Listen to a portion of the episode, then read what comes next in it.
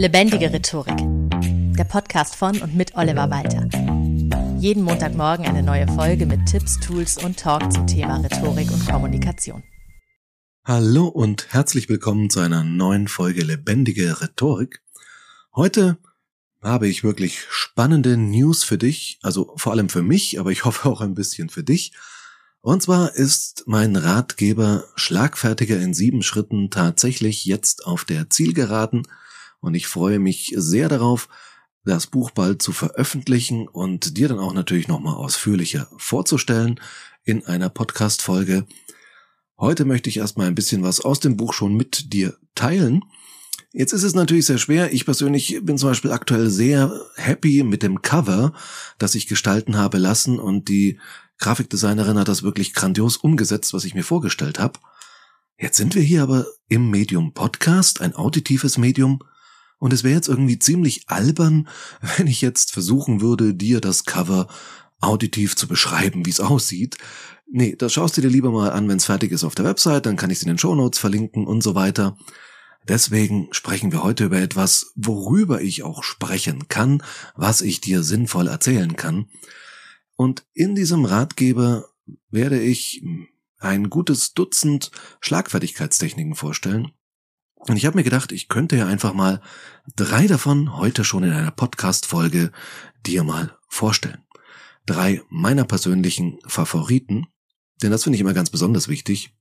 Wenn man schlagfertig sein will, ist es sehr wichtig, nicht nur das zu tun, was objektiv gut funktioniert oder was für andere Leute sehr gut funktioniert, sondern das, was du tust, die entsprechende Schlagfertigkeitstechnik, muss auch einfach zu dir passen vom Typ her. Ob man eher extrovertiert ist oder introvertiert zum Beispiel.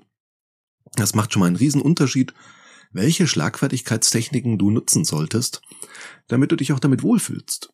Denn wie bei jeder Technik ist es so, du wirst sie nur nutzen, wenn du dich damit wirklich wohlfühlst, wenn du damit wirklich gut klarkommst, wenn das zu dir, deinen Werten, deiner Identität und so weiter gut passt. Deswegen sind im Buch auch so viele Schlagfertigkeitstechniken drin, um sich welche auszusuchen. Jetzt will ich hier natürlich nicht das komplette Buch erzählen, denn das würde einfach den Rahmen des Podcasts total sprengen, sondern dir heute eben jetzt drei Schlagfertigkeitstechniken vorstellen. Die erste habe ich nach einem Spruch benannt und der Spruch lautet, sei schlau und stell dich dumm, schwieriger wird's andersrum. Denn tatsächlich kann sich dumm stellen oftmals sehr, sehr klug sein. Gerade bei Witzen auf deine Kosten oder vergifteten Komplimenten. Wenn jemand sowas zu dir sagt wie, also das ist ja schon ganz schön mutig von dir, so ein figurbetontes Kleid zu tragen, dann kannst du natürlich einfach sagen, oh danke, das ist aber lieb von dir und das Ganze einfach als Kompliment annehmen. Oder bei Witzen immer mal wieder nachfragen, hä? Das habe ich jetzt nicht verstanden. Denn der Punkt ist ja, dass bei Witzen das Timing unglaublich wichtig ist. Gerade von meiner Erfahrung her auf Stand-up-Comedy-Bühnen kann ich dir sagen, Timing ist bei Witzen wirklich das entscheidende Ding und ich habe schon oft genug das Timing bei Stand-up-Comedy verbockt und andermal wieder perfekt getroffen und den Unterschied in der Wirkung aufs Publikum gespürt und der ist wirklich gigantisch. Bei einem demselben Witz. Der Witz ist technisch einfach gut, nicht überragend, aber auch nicht schlecht, sondern einfach okay und gut. Aber mit dem richtigen Timing haut er richtig rein, das Publikum lacht sich schlapp und mit dem falschen Timing kommt so eine Reaktion wie, äh. Und deswegen ist es sehr schön, wenn jemand Witze auf deine Kosten macht, wenn du dieses Timing zerstörst, denn in dem Augenblick, wo du sagst, hä, wie meinst du das jetzt? Und der andere seinen Witz nochmal erklären muss, ist erstens die Situation, um die es eigentlich ging, schon lange vorbei. Und zum anderen, wie schon gesagt, das haben wir irgendwie alle so intuitiv gelernt, wenn ein Witz erklärt wird, ist der Witz nicht gut. Deswegen ist so naives Nachfragen eine ganz wundervolle Sache. Funktioniert auch bei ironischen Kommentaren. Ironie zu überhören ist eine wunderbare Möglichkeit, mit Ironie umzugehen. Natürlich musst du immer aufpassen, dass du dich nicht zu dumm stellst. Wenn jemand dir einen ganz klaren Vorwurf macht, dann solltest du auf einen ganz konkreten Vorwurf auf eingehen. Also wenn jemand sagt, du hast schon wieder vergessen, den Müll rauszubringen, dann bringt's wenig zu sagen, hä, wie meinst denn du das? Sondern mit dem Vorwurf musst du dann irgendwie inhaltlich umgehen, fürchte ich. Aber bei vielen Situationen, wie ich sie eben beschrieben habe, Witzen auf deine Kosten, ironischen Kommentaren und vergifteten Komplimenten, ist das Dummstellen sehr, sehr schlau. Zweite Taktik. Die Schiedsrichtertaktik. Beim Fußball geht es oft ordentlich zur Sache und deshalb gibt es dort einen Schiedsrichter, bei den Profis sogar mehrere, einen auf dem Platz, zwei an der Linie, einen vierten Offiziellen und dann sogar noch einen, der irgendwo im Keller sitzen muss. Aber auch da, wo es keinen Schiedsrichter beim Fußball gibt, übernimmt irgendjemand zum Beispiel die Rolle und sagt sowas wie, hey, das war aber jetzt ein Foul. Und wenn wir jetzt Kommunikation als Spiel betrachten, kann man es da eigentlich genauso machen. Und ehrlich gesagt ist Kommunikation ein Spiel. Denn es ist eine regelgeleitete Interaktion zwischen Menschen. Und wer die Regeln verletzt, seien es grammatikalische oder eben die von Höflichkeit und Anstand, darf darauf hingewiesen werden. Was man zum Beispiel sagt, hey, das war jetzt schon irgendwie beleidigend, was du da gesagt hast.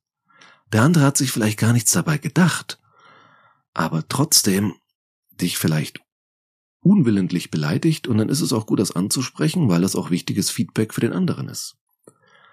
Oder eben statt sowas wie, hey, du hast mich aber jetzt beleidigt, könnten wir es auch in den Business-Kontext übertragen, dass man sowas sagt wie, also, diesen Kommentar von Ihnen fand ich jetzt ein bisschen unangemessen.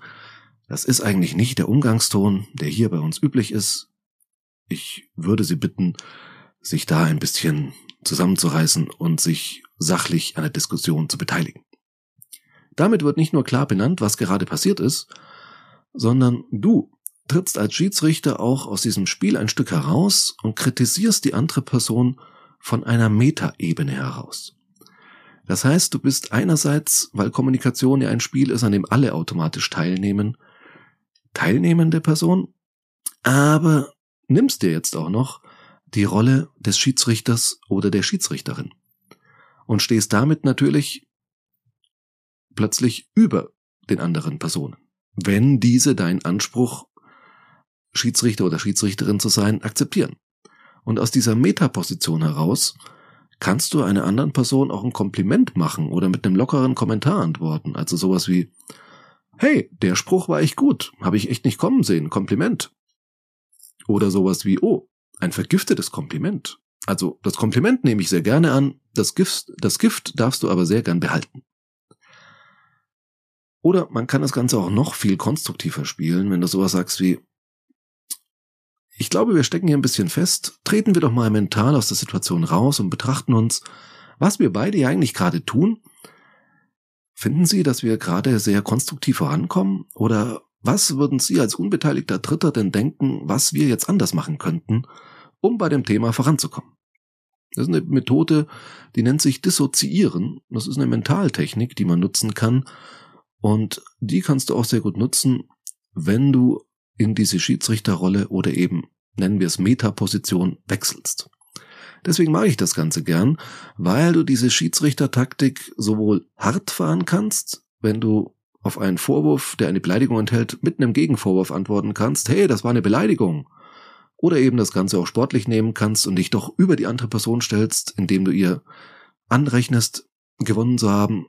Hey, war ich gut, habe ich so nicht kommen sehen, fällt mir jetzt gerade ehrlich gesagt nichts dazu ein, oder eben das Ganze auch konstruktiv nutzen kannst, wie schon gesagt, und darauf eingehen kannst, dass man sich jetzt mal überlegen könnte, was würde ein unbeteiligter Dritter von beiden Gesprächsparteien erwarten, wie es jetzt am besten weitergehen sollte.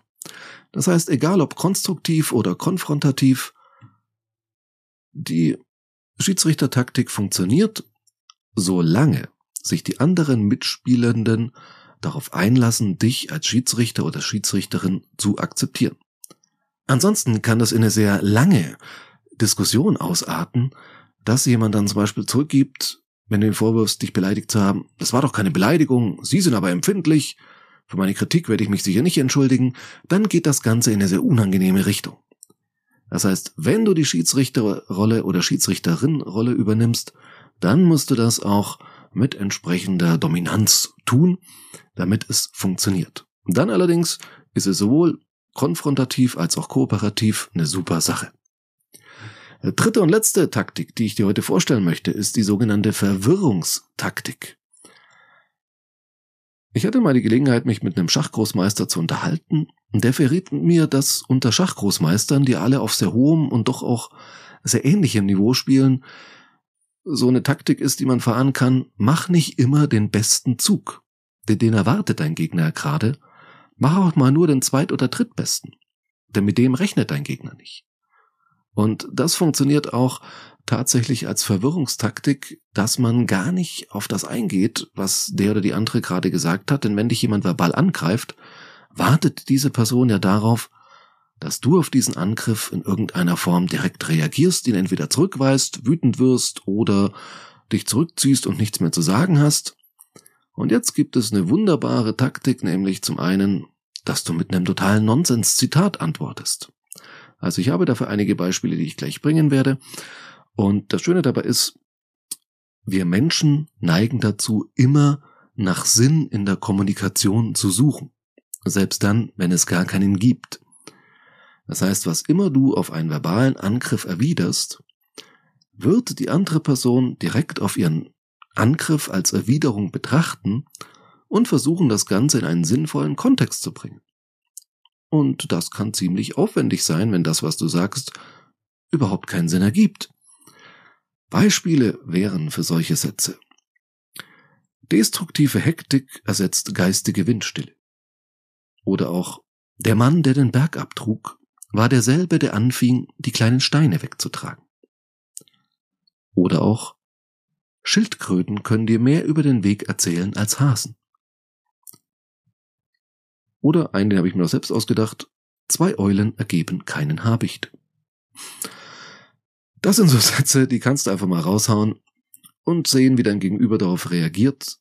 Letztendlich wirst du eine ziemlich Verwirrung stiften und die macht es der anderen Person unmöglich, den bisherigen Plan dieses verbalen Angriffs, der hinter so einem verbalen Angriff bewusst oder unbewusst irgendwo mitsteckt, fortzusetzen, sondern diese Person wird innen drin im Kopf vor dem eigenen geistigen Auge ein riesiges Fragezeichen haben und sich irgendeinen Sinn zu dieser unerwarteten Information von deiner Seite zusammensuchen.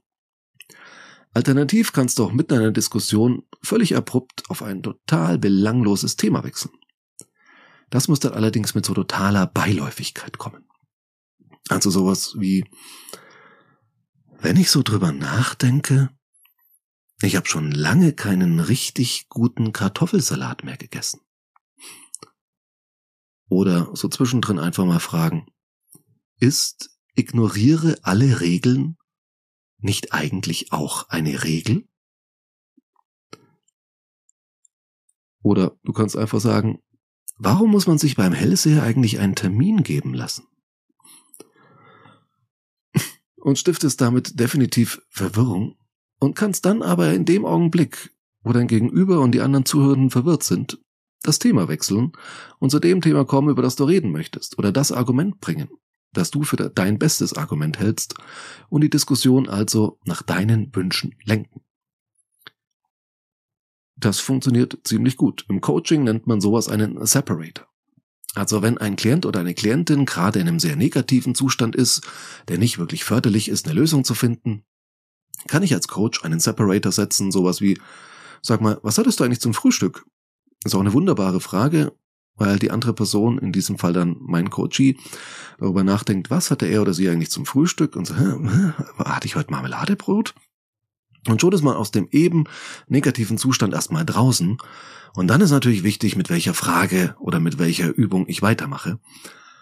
Und genauso ist es da eben auch, setz erst den Separator mit so einem völlig belanglosen Alltagsthema, was aber überhaupt nicht zum Thema passt, und geh dann dazu über, das Thema anzuschneiden, das du eigentlich besprechen möchtest oder eben dein entsprechendes Argument vorzubringen. So. Das waren drei Schlagfertigkeitstechniken, die ich dir jetzt in aller Kürze vorgestellt habe. Ich möchte an dieser Stelle noch einen ganz herzlichen Dank aussprechen an Yannick, der mir an feedback at rhetorikpodcast.de eine Nachricht geschickt hat, dass er diesen Podcast sehr mag und dass es für ihn nicht nur ein 5-Sterne-Podcast wäre, sondern sogar ein 5-Sterne-Plus-Podcast, wenn ich bei solchen Folgen wie der heutigen am Schluss noch mal eine kurze Zusammenfassung gebe, weil man nicht immer Zugriff auf die Shownotes hat oder auch keine Zeit mitzuschreiben und das eigene Gedächtnis so im Alltag, auf der Fahrt zur Arbeit etc. auch nicht alles abspeichert. Ich versuche das jetzt einfach mal. Wenn du es gut findest, lass es mich gerne wissen. Wenn du sagst, das brauche ich nicht, das zieht die Folge unnötig in die Länge, dann lass mich das auch wissen. Wie schon gesagt, feedback at rhetorikpodcast.de. Aber ich probiere es jetzt einfach mal aus. Wir machen gemeinsam das Experiment. Und ich fasse hier nochmal ganz kurz zusammen. Ich habe dir heute drei Schlagfertigkeitstechniken vorgestellt, die sicher nicht jedermanns und jeder Fraus Geschmack sind, aber wenn du dich mit einer davon wohlfühlst, die sehr, sehr wertvoll für dich sein kann.